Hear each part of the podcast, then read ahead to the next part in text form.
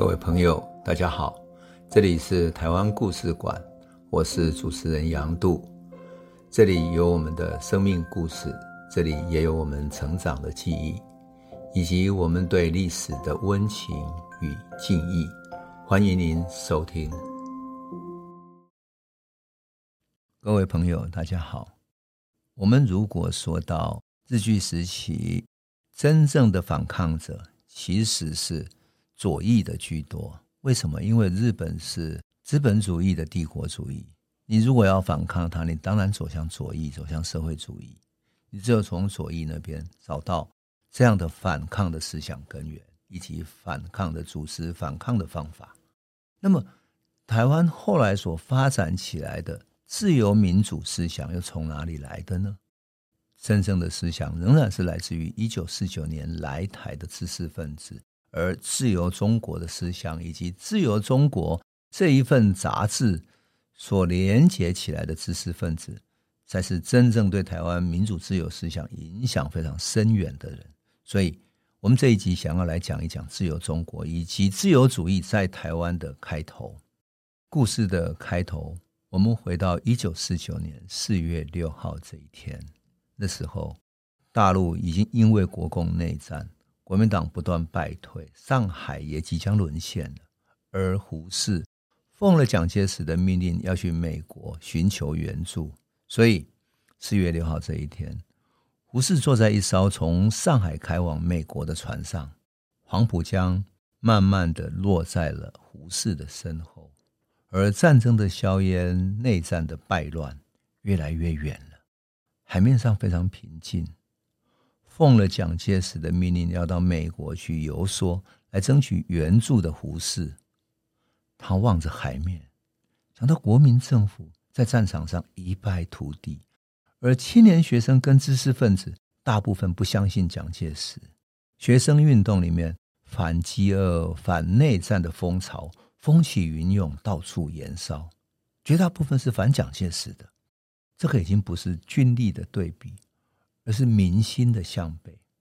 胡适想起不久之前，他曾经跟杭立武、雷震、王世杰等人一起思考，说怎么团结所有支持自由民主的力量，不分党派，形成共同的一条阵线。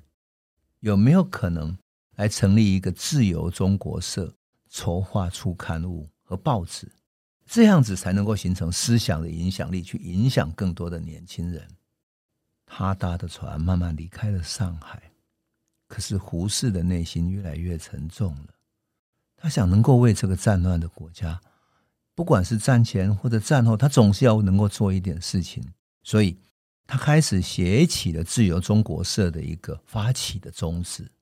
宗旨里面，他这样写的：“他说，我们今天眼看共产党的武力。”踏到的地方，立刻就造下了一层十分严密的铁幕。在那铁幕底下，报纸完全没有新闻，言论完全失去自由，其他的人民基本自由更无法存在。这是古代专制帝王不敢行的最彻底的愚民政治。这正是国际共产主义有计划的铁幕恐怖。我们实在不忍坐视这种可怕的铁幕普遍到全中国，因此，我们发起这个结合，作为自由中国运动的一个起点。我们的宗旨就是想要做的工作有这一些：一，我们要向全国国民宣传自由与民主的真实价值，并要督促政府各级的政府切实改革政治经济，努力建立自由民主的社会。第二，我们要支持并督促政府用各种力量抵抗共产党铁幕之下剥夺一切自由的集权政治，不让它扩张它的势力范围。第三，我们要尽我们的努力扶助沦陷区域的同胞，帮助他们早日恢复自由。第四，我们的最后目标是要使整个中华民国成为自由的中国。船开到夏威夷的时候，上岸了。胡适就把这一封宗旨的信邮寄给雷震。雷震是一个行动力很强的人。这时候大陆还没有全部沦陷，所以一个月之后，他就去找蒋介石。蒋介石那个时候隐居在他的家乡，在浙江奉化的溪口镇。他到溪口镇跟蒋介石报告自由中国社的组织构想跟出版计划。当时蒋介石已经下野了，他没有掌握权力，但是他仍然牢牢的握有国民党内的党政跟财经的实权。他暗中指挥黄金啊、故宫文物的大撤退、大迁徙。他当场就同意了胡适的这个构想。而且承诺说要提供经费上的赞助。雷震是一九二三年进入京都帝国大学政治系的，所以他的日文非常好。后来他也在京都读了研究所，就京都帝国大学哈，这个是跟李登辉的是同学哈。那么一九二六年的时候，他回到中国，曾经担任湖州中学的校长。后来他到国民政府法制局担任编审，成为王世杰的部属。抗战的时候，他受到蒋介石的提拔，所以一九四六年一月的时候，他出任了政治协商会议的副秘书长，他负责协商各个党派的意见。一九四六年是正在制定宪法的时期，所以制宪的国民大会开幕的这个前后，雷震很忙，他要协商青年党跟民主党各个政党之间来参与制宪。一九四七年，他又当选了国民大会代表，所以。蒋介石曾经几度找他去询问他跟其他政党协商的情形，他要代表国民党去跟人家协商嘛。到了一九四九年十月一号的时候，中华人民共和国在北京宣告成立的那一天，雷震还在厦门，那时候还在厦门，因为厦门还没有沦陷哈。雷震还在厦门召集了警备司令部、还有商会、还有参议会等等，讨论货币的兑换制度，他没有放弃。一个礼拜之后，蒋介石父子来到厦门了。可他们坐在船上，在船上召见了雷震，听雷震报告厦门的防守政策还有对策。厦门失守以后，雷震搭了船回到台湾。蒋介石立刻召见他，询问厦门失守的情况。所以可见得雷震是非常有意志力的，而且是非常坚定的人。大局的挫败也没有让雷震怀忧丧志。他很快就邀集了台大当时的校长傅斯年，还有教育部的教育厅长哈陈雪屏，还有毛子水，开始讨论自由中国的出版计划。当然，陈雪屏作为教育厅长，毛子水是台大中文系的教授。另外有一个很重要的人叫张佛泉，他是一个人权的理论专家，他有著作叫《自由与人权》，他是台湾的学子在讨论人权，特别讨论宪法跟人权的时候必定要读的书。很有意思的，这是一九四九年十月，大陆已经兵败如山倒的时候，他们聚会中决议说，十一月十五号要来出版《自由中国》杂志。那么出版的经费五千块，一开始的出版经费要五千块，教育部出三千块，还找空军赞助了一千块，其他雷震自己去筹。你就可以看到雷震是很有执行力的。到了十一月二十号五天之后，杂志就宣告正式创刊了。而挂名的发行人是谁呢？是胡适。胡适所写的，我们刚刚念的那个宗旨，就放在杂志的开卷的地方，放在每一期开卷的地方。雷震就是要用胡适来作为他的号召，广招各地的文人学者来支持。那蒋介石为什么会支持自由中国呢？他真的是有自由民主的理念吗？很有意思的是，一九四九年底的时候，美国发表了中国政策的白皮书。事实上，白皮书里面对蒋介石是诸多批评，对国民党的贪污腐败、丢掉大陆是诸多批判。而且通过这个白皮书之后，仿佛就把国民党写成了一个不值得支持的一个政党，准备抛弃他，让他自生自灭了。这个时候，蒋介石虽然从大陆运出来几百万两的黄金，但是你想，军队这样吃下去，大概一两年也要坐吃山空了。如果美国没有来援助的话，台湾的财政很危险。而美国想要支持的是一个反共民主的政体，而不是贪污腐败、失去大陆政权的这样的一个国民政府。所以，蒋介石为了要做给美国看，他启用了有“民主先生”之称的吴国桢当省主席，而找了孙立人当台湾防卫司令。当然，他更需要一个自由开明的形象啊，所以。他就运用胡适办一个自由主义的媒体，那就是《自由中国》。用自由中国来提倡反共民主，标榜反共民主，来争取美国学术界的支持。那这个时候，有自由中国，胡适就更容易帮他在美国游说，游说美国学术界的支持了。很可惜的是，美国总统大选的时候，蒋介石押错了宝，他押给了杜威，可是最后选上的是杜鲁门。结果呢，当时的总统杜威跟国务卿艾奇逊都没有支持他。然而，对于胡适或者雷震来讲，哈，自由中国不是说去做给美国看的而已，他们真心的希望把它做成一个自由主义的思想阵地。而且，雷震他们认为说，共产党的胜利在于有思想，有真正的理念，而国民党没有思想，没有自由主义的思想，也没有自由民主的理念，所以打不过他。因此，从自由中国的第一期开始，就用反共民主为号号召。那蒋介石也乐观其成，所以教育部的赞助、空军的赞助陆陆续续到达。半年之后，韩战开打了。一九五零年六月，韩战一开打，台湾安全获得确保了。而这个时候，蒋介石个人的集权的企图心开始显现了。那自由中国原本是作为摆给美国看的，像花瓶一样，作为自由民主的形象，好像作用也不大。那因为蒋介石的集权的企图心越来越强，所以自由中国开始批判他了。一九五一年六月的时候，批判国民政府贪污腐败的社论出现了。这一篇是由夏道平执笔来写的，哈，名字叫做《政府不可诱民入罪》。他直接批评保安司令部怎么样呢？保安司令部是蒋介石的爱将彭孟缉所主管的，可他的手下利用职权，有计划的伪装成他需要资金，就跑去银行借钱，借不到钱就跟银行的那些高级主管说：“哦，你可不可以介绍我去借高利贷？”等到高利贷的金主一出现的时候，立刻逮捕。你如果逮捕的这个人呢，还可以得到六十五个 percent 的破案奖金，也就是那个逮捕者的财产没收之外，还可以得到破案奖金。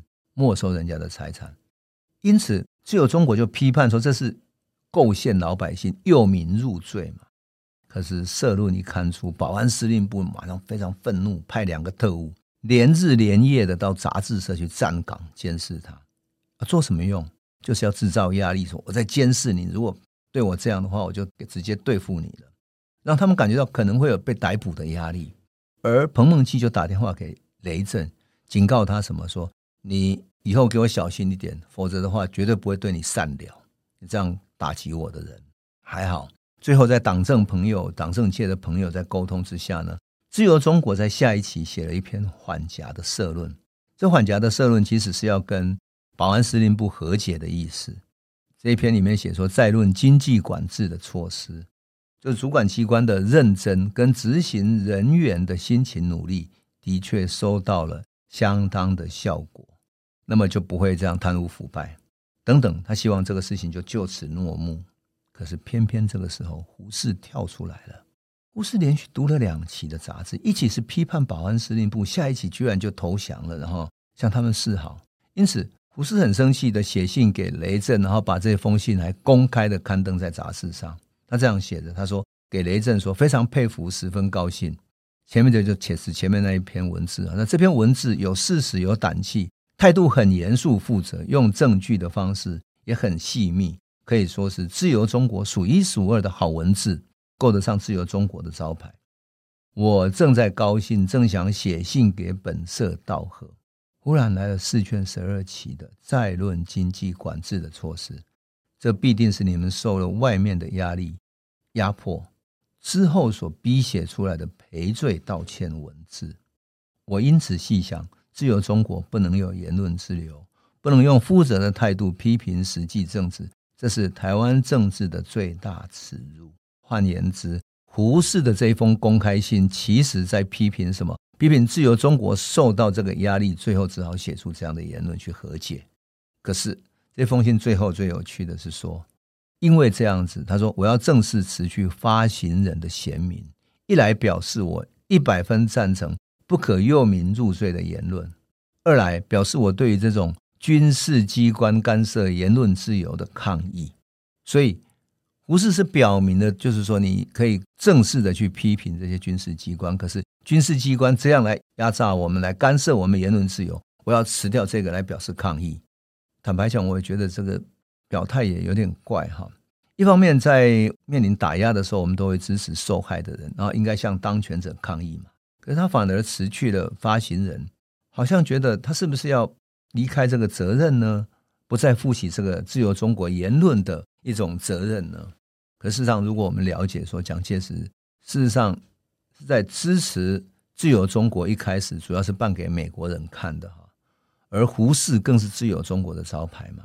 那么，如果蒋介石不支持自由中国，不支持民主自由这个杂志，反而放任彭梦琪来压迫杂志的话，那么胡适的辞职就是要跟蒋介石表达说，因为你欺负他们。我不想再当你的招牌，这是一种抗议的姿态。可当然了，自由中国没有马上同意他的辞呈嘛。可是过了一年之后，终于同意了哈。总而言之，自由中国事实上面对很大的压力。可是即使没有胡适，他们依然秉持理念，继续批判威权统治下的各种荒谬的言论呢，还有各种宣传。比如说，当时政府正在宣传说国家自由比个人自由重要的时候。